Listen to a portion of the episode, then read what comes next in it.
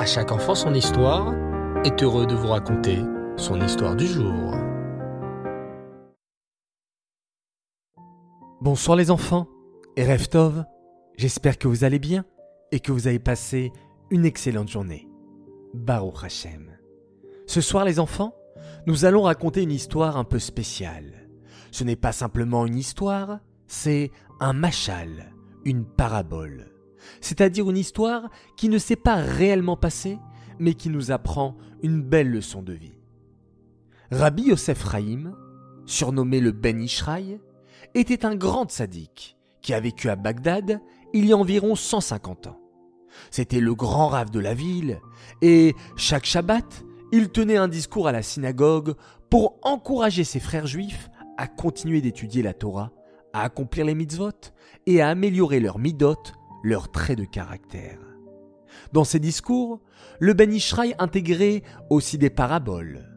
Nous allons raconter ce soir l'une de ces merveilleuses paraboles. Écoute attentivement. Une nuit, dans le jardin qui se trouvait autour du magnifique palais du roi, les gardes entendirent un bruit suspect. En s'approchant, ils découvrirent un voleur qui était en train de se servir dans les réserves du roi il tenait dans ses mains un demi-kilo de farine et il avait les poches pleines de légumes qu'il venait de voler dans le palais royal. Au voleur crièrent les gardes en l'attrapant. Nous allons te garder avec nous jusqu'à demain matin, puis nous t'emmènerons chez le juge. Le lendemain matin, le voleur fut emmené chez le juge, tremblant de peur. Le juge ne le laissa même pas prononcer un mot. Il s'exclama, très en colère. Tu as osé voler chez le roi? Mais c'est terrible. Tu mérites d'être mis à mort. Tu seras pendu. Les policiers prirent le pauvre voleur et l'emmenèrent dans la cour du tribunal pour appliquer le terrible verdict du juge. Mais le voleur, la tête baissée et la voix tremblante, les supplia. Écoutez-moi, j'ai un secret extraordinaire qu'il n'y a que moi qui connaisse dans le monde entier. Je ne voudrais pas mourir et emporter mon secret avec moi sans que personne en puisse en profiter. Il s'agit d'une invention formidable que j'ai inventée moi-même et que personne d'autre ne connaît. Ah bon? Répondirent les policiers. Et quel est ton secret? Le voleur répondit je sais faire pousser des arbres fruitiers ou des plantations de légumes en moins d'une heure. Ah bon? S'étonnèrent les policiers. Comment parviens-tu à faire une chose aussi extraordinaire? Eh bien, je prends la graine d'un fruit ou d'un légume, je la trempe pendant plusieurs minutes dans un mélange spécial que j'ai composé moi-même, puis je plante la graine dans le sol et en moins d'une heure, un magnifique arbre fruitier a poussé ou de magnifiques légumes. C'est vraiment quelque chose d'extraordinaire. Montre-nous comment tu fais, demandèrent les policiers. Mais le voleur déclara. Je ne suis prêt à montrer mon secret qu'au roi lui-même. Je ne montrerai mon invention à personne d'autre. Les policiers firent donc appel au roi en se disant que cette invention était si extraordinaire qu'elle valait la peine d'être vérifiée par le roi en personne. Lorsque le roi entendit l'invention que le voleur lui présentait, il s'exclama. Mais c'est vraiment magnifique. Cette invention va transformer le monde entier. Si on parvient à faire pousser des fruits et des légumes en moins d'une heure, nous allons gagner des journées entières et des mois de travail, et nous allons pouvoir économiser beaucoup d'argent. Immédiatement, le roi demanda au voleur de lui montrer comment il accomplissait cet exploit. Le voleur demanda qu'on lui apporte plusieurs ingrédients pour fabriquer la potion spéciale dont lui seul connaissait la recette. Une fois qu'il eut obtenu tous les ingrédients, il les écrasa, les moulut, les mélangea avec attention jusqu'à ce qu'il obtienne un mélange compact. Il demanda qu'on lui apporte une graine de pomme et trempa la graine dans le mélange pendant quelques minutes. Le roi suivait avec attention tous les gestes de l'homme. Voilà, déclara le voleur. Maintenant, il ne reste plus qu'à enfuir la graine dans la terre, à l'arroser avec un peu d'eau, et dans une demi-heure, il y aura ici un magnifique pommier portant de belles pommes bien juteuses. Mais pour que cela marche, il faut remplir une seule condition. Si cette condition n'est pas respectée, la potion spéciale ne fonctionnera pas et tout mon travail ira à la poubelle. Ah oui? Et quelle est cette condition? demanda le roi. Il faut que la personne qui plante la graine de pomme dans la terre n'ait jamais volé de sa vie, affirma le voleur.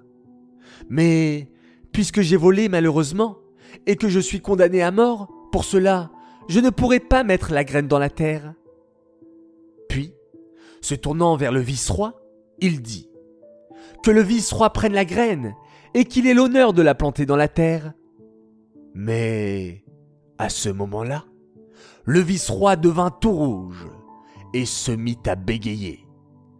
Euh, en fait, euh, euh, en, réalité, j'aurais vraiment voulu mettre la graine dans la terre, mais je crains que je ne sois pas complètement innocent moi non plus. Lorsque j'étais jeune, mon père m'avait nommé responsable des comptes du château. Et il est arrivé plus d'une fois que je déclare que les dépenses étaient supérieures à ce qu'elles étaient réellement, et que je prenne la différence pour moi. J'étais jeune, et je ne comprenais pas vraiment la gravité de cet acte. Je crains que si je plante la graine, aucun arbre ne poussera. Le voleur se tourna alors vers le trésorier du palais. Euh, vous, le trésorier du palais, ayez l'honneur de planter la graine pour avoir ici un magnifique pommier. Mais le trésorier refusa lui aussi. Il se racla la gorge et dit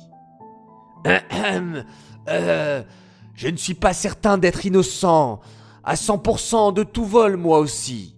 Euh, tous les comptes du palais reposent sur mes épaules. Je supervise toutes les dépenses. Euh, il est fort probable qu'une fois, ou même plus, j'ai fait une erreur et que j'ai volé de l'argent du palais royal sans le faire exprès. Dans ce cas, affirma le voleur, il vaut mieux que ce ne soit pas vous qui plantiez la fameuse graine.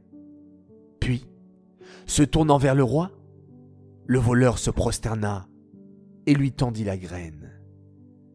Sa Majesté le roi, voulez-vous bien planter la graine dans la terre? Pour que pousse ici un magnifique pommier Mais, à la surprise générale, le roi se taisait et des larmes coulaient de ses yeux. Oh, moi aussi, j'ai fauté. Et j'ai déjà volé dans ma vie. Lorsque j'étais petit, j'ai pris quelques petites pierres précieuses du trésor de mon père, le roi de l'époque. J'étais petit et je ne comprenais pas que ces petites pierres avaient une très très grande valeur. Mais lorsque j'ai vu comment tout le monde cherchait ces pierres et se mettait dans tous ces états, j'ai eu peur d'avouer à mon père que c'était moi qui les avais prises car j'avais peur qu'ils se mettent en colère contre moi et qu'ils me punissent. Un silence total régnait dans la cour. Plus personne n'osait parler. Le voleur jeta alors la graine au loin et prit la parole en s'inclinant devant le roi. Pourquoi n'y a-t-il que moi qui sois condamné à mort ici? En effet, le vice-roi, le trésorier et même le roi lui-même ont déjà volé une fois dans leur vie. Chacun de vous se juge avec indulgence, trouve des excuses pour se justifier et ne considère pas sa faute comme vraiment grave. Mais alors, pourquoi ne me jugez-vous pas aussi de la même manière? Je sais que ce que j'ai fait est très grave et je regrette profondément ma faute. Mais ce que j'ai volé, c'était juste pour donner un peu à manger à mes pauvres enfants qui ont si faim. Je vous en supplie, Sa Majesté le roi, pardonnez-moi pour ma faute, comme vous pardonnez aux autres et à vous-même. Le roi dit alors, Effectivement, ce que tu as fait est très grave. Mais puisque tu nous as enseigné à tous une belle leçon de vie, je vais te libérer et te laisser en vie.